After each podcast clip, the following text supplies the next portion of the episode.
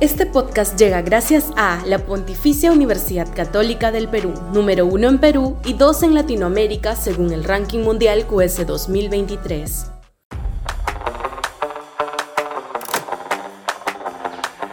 Israel-Palestina, la hora de las potencias. Sudaca, Perú. Buen periodismo. No hay visos de solución al conflicto israelí-palestino.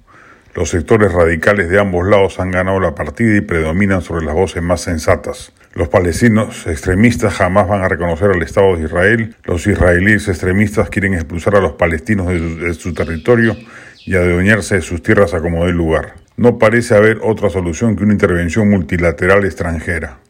Difícil porque buena parte de Occidente está 100% alineada con los intereses israelíes a quienes consideran aliados estratégicos en la zona pero queda claro que si algo así no ocurre, este conflicto no va a parar nunca. En el primer mes del mismo ya hay más de 11.000 muertos, la mayoría de ellos palestinos y el 70% niños, mujeres y ancianos, y no tiene cuándo acabar. Netanyahu, ya está claramente aprovechando el conflicto para recuperar capital político interno, ya que estaba sumido en una crisis sin precedentes.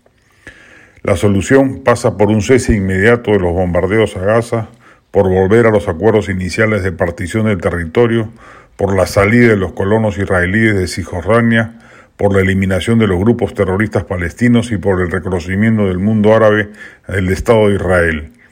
Este debería ser el punto de negociación para que Israel se allane a detener los ataques y a devolver el territorio ocupado ilegalmente.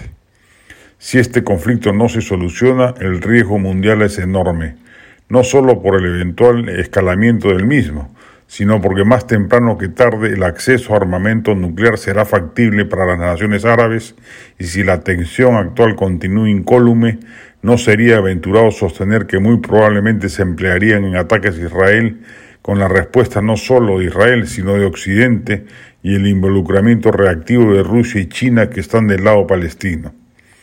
Lo que se temió que pudiera ocasionar la guerra entre Rusia y Ucrania podría detonarlo el inesperado conflicto Israel-Palestina.